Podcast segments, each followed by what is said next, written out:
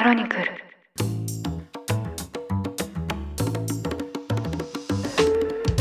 おはようございます。11月7日月曜日ニュースコネクト。あなたと経済をつなぐ5分間。パーソナリティの新井里奈です。この番組では1日1つ5分間で世界のメガトレンドがわかるニュースを解説していきます。朝の支度や散歩通勤家事の時間などにお聞きいただけると嬉しいです。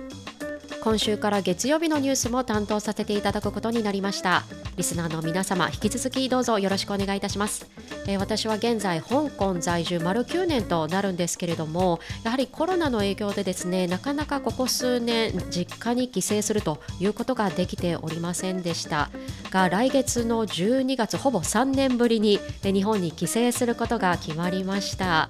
実家は広島なんですけれども今回は東京経由で、まあ、友人ですとか仕事関係の方にもお会いしつつですね久しぶりの日本を楽しみたいなと思っております。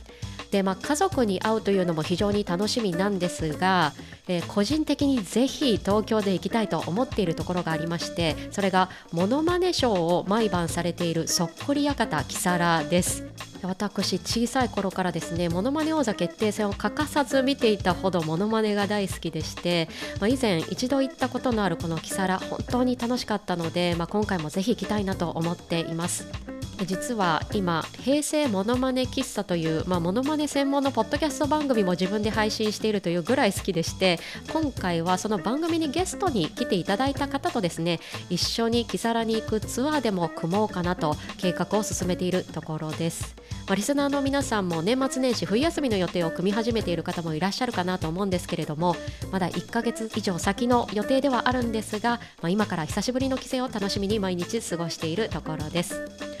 さて今日のニュースは先の話ではなくスピード感のあるツイッター社買収の続報をお伝えします。イーロン・マスク氏によるツイッター買収が完了して1週間従業員の半数の解雇に踏み切りました。ツイッター社の世界の従業員数は昨年末の時点で7500人。今回の解雇は4000人規模になるのではないかとされています。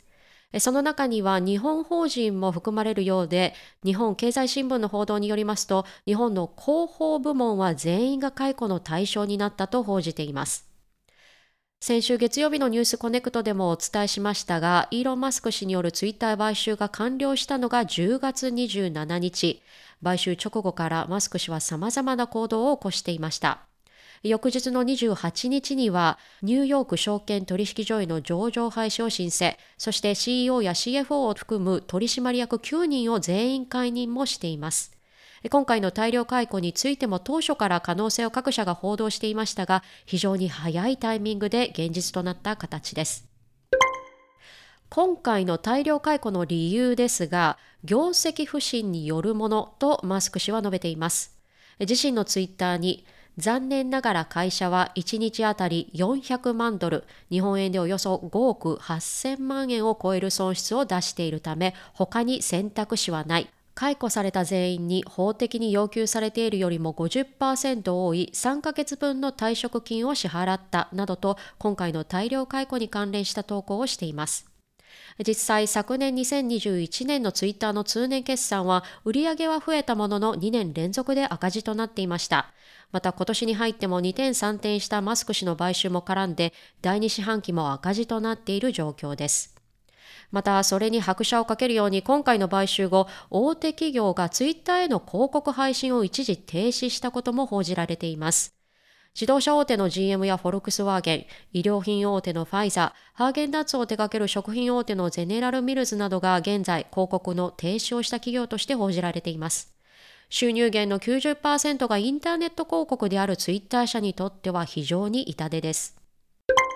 一方で今回の大量解雇に対する従業員の反応ですが、ツイッター上に次々に解雇されたという投稿がすでに広まっています。同時に社内外に広がる混乱も明らかになってきました。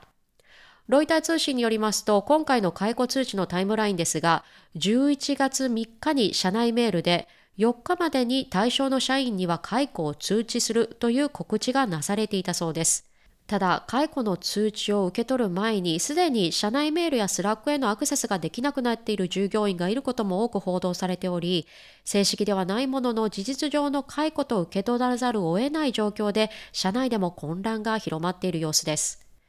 また、会社による解雇というのも各国の法律、またアメリカでは州の法律でも様々な規定があります。例えば、ツイッター本社のあるカリフォルニア州の法律では、100名以上の従業員を有する企業に対して大量のレイオフ、解雇を行う場合、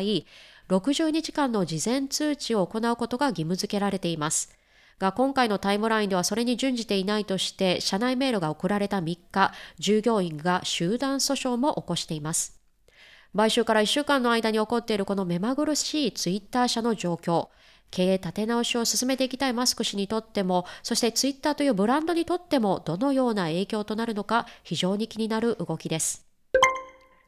ということで、今回はツイッター社買収後の続報をお届けいたしました。